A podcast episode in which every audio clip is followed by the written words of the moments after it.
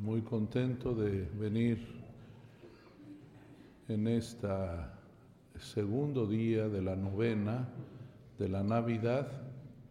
Me tocó el gusto de hacer con ustedes esta sencilla posada, de estar aquí muy cerquita del nacimiento, esperando que pronto esté aquí el niño para celebrar así la Navidad. En este día 17 de diciembre, no se les olvide, hoy es el cumpleaños del Papa Francisco. Les pedí que pidieran mucho por él y en la misa lo estamos pidiendo por él. Tiene 83 años de edad.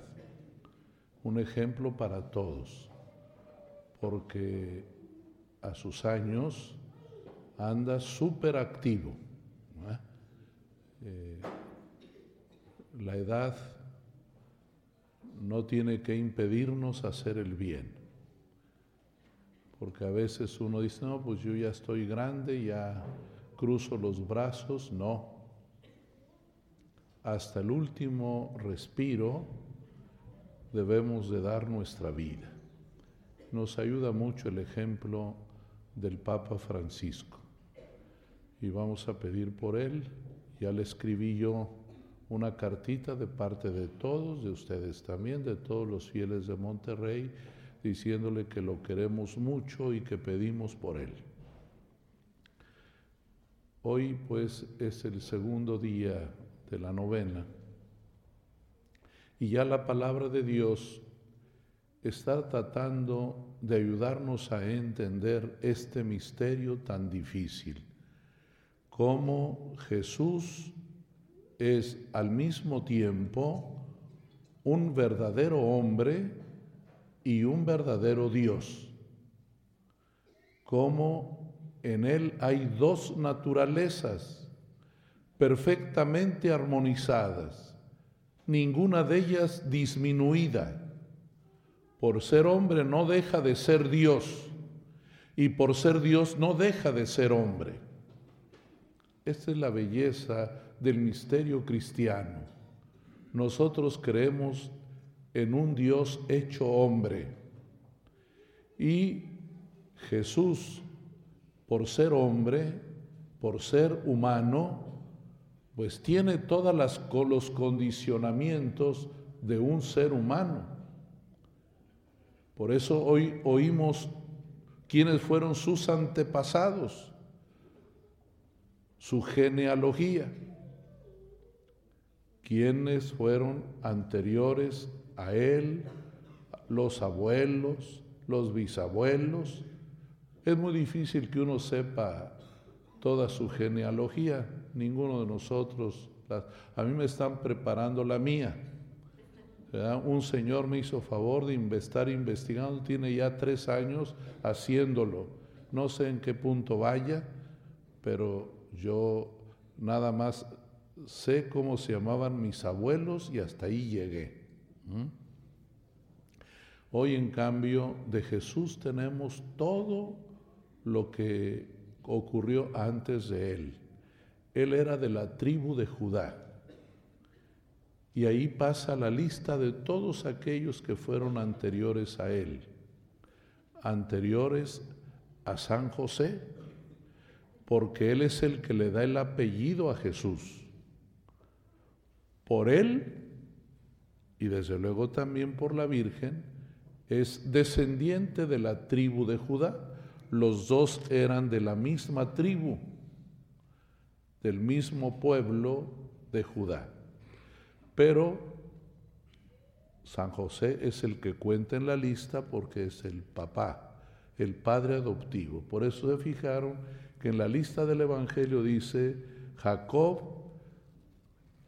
el abuelito por parte de San José, sabemos cómo se llamaba, Jacob, como aquel primer Jacob. Parece una cosa interesante. Todo comienza con Jacob y termina con el mismo nombre, la genealogía. Conocemos quiénes eran sus abuelitos maternos. San Joaquín y Santana, dice la tradición, que eran los papás de la Virgen, los abuelitos maternos. Y la Biblia, y esto es muy interesante, que la Biblia nos dice quién era el abuelito paterno de nuestro Señor Jesucristo. El papá de San José se llamaba Jacob. Casi nunca le ponemos atención a eso, pero era Jacob. Que yo sepa no es reconocido como santo, qué pena, pero si San José es santo, su papá también seguramente es San Jacob, aunque no esté en la lista y no tiene una fiesta propia como San Joaquín y Santana. Entonces, una cosa que aprendimos también, cómo se llamaba el abuelito de Jesús. Pero lo interesante de la genealogía es que siendo él hijo del purísimo seno de la Virgen María, no todos los que sucedieron, los que vivieron antes que él, fueron buenas personas, ¿no? es la historia de los límites humanos.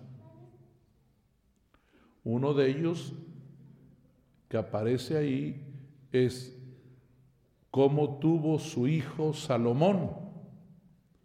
Le quitó la mujer a Urias, que era su general del ejército, y también una de las mujeres que aparecen ahí parece ser que no se portaba bien, no era una santita, pero Cristo siendo hombre acepta todo ese pasado, acepta cómo son sus antepasados, porque a veces en la vida tenemos que aceptar cómo es nuestra familia. No siempre son súper buenos siempre también, como uno también si es honesto, sabe que uno no es muy santito, ¿verdad? Y viene en la primera lectura algo que es bien importante en una familia, la bendición. Un papá y una mamá deben bendecir a sus hijos. En vez de estarlos regañe y regañe, mejor es bendecirlos. Las bendiciones de una mamá, de un papá, traen milagros para los hijos. La vida cambia cuando uno es bendecido por sus papás. Y por eso los hijos debemos pedir la bendición a nuestros padres, pero también los papás bendigan a sus hijos oímos esa bonita bendición que Jacob le hizo a su hijo Judá, que va a ser el primero de la lista de los antepasados de Jesús. Díganme que si no es una gran bendición para Judá, su hijo Jesús. Lo oímos en el relato de la Anunciación, cuando el ángel le dice a la Virgen, bendito el fruto de tu vientre. Ese es Jesús, es el fruto bendito del vientre de la Virgen María. Qué más grande bendición para Judá. Usó una bonita expresión, le comparó con un pequeño cachorro de león, que va a ser una de las figuras para eh, aplicárselas a Jesús es el cachorrito de un león.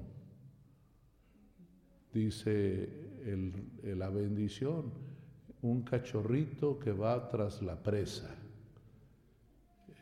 Es una bendición. De aquí debemos sacar esta como conclusión ustedes mamás, papás, bendigan a sus hijos. Una bendición trae milagros, a veces no tan a corto plazo, pero a largo plazo siempre es muy buena la bendición. porque yo veo que muchos papás han dejado de bendecir a sus hijos, porque no les piden la bendición. Pero ustedes bendígalos aunque no se las pidan. Yo tengo siempre el gusto y la dicha de que como siempre estaba afuera, porque desde los 10 años les dije, me fui al seminario, pues aunque tuve, aunque tuve pocas oportunidades o muy poco tiempo de convivir con mi mamá, porque si sumo los días que conviví con ella después de que me fui al seminario, pues yo creo que serán el equivalente a un año, 365 días por las vacaciones del seminario. Pero una cosa que siempre le agradezco a Dios es que cuando me iba siempre de la casa, que iba a tomar el autobús para irme al seminario porque iba de visita, siempre me daba la bendición.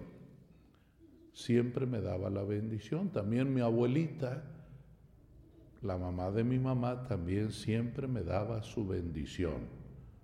No dejen pues de bendecir a sus hijos. Y también los muchachos que están aquí pidan la bendición de sus papás. No solamente cuando son muy santos nos pueden bendecir.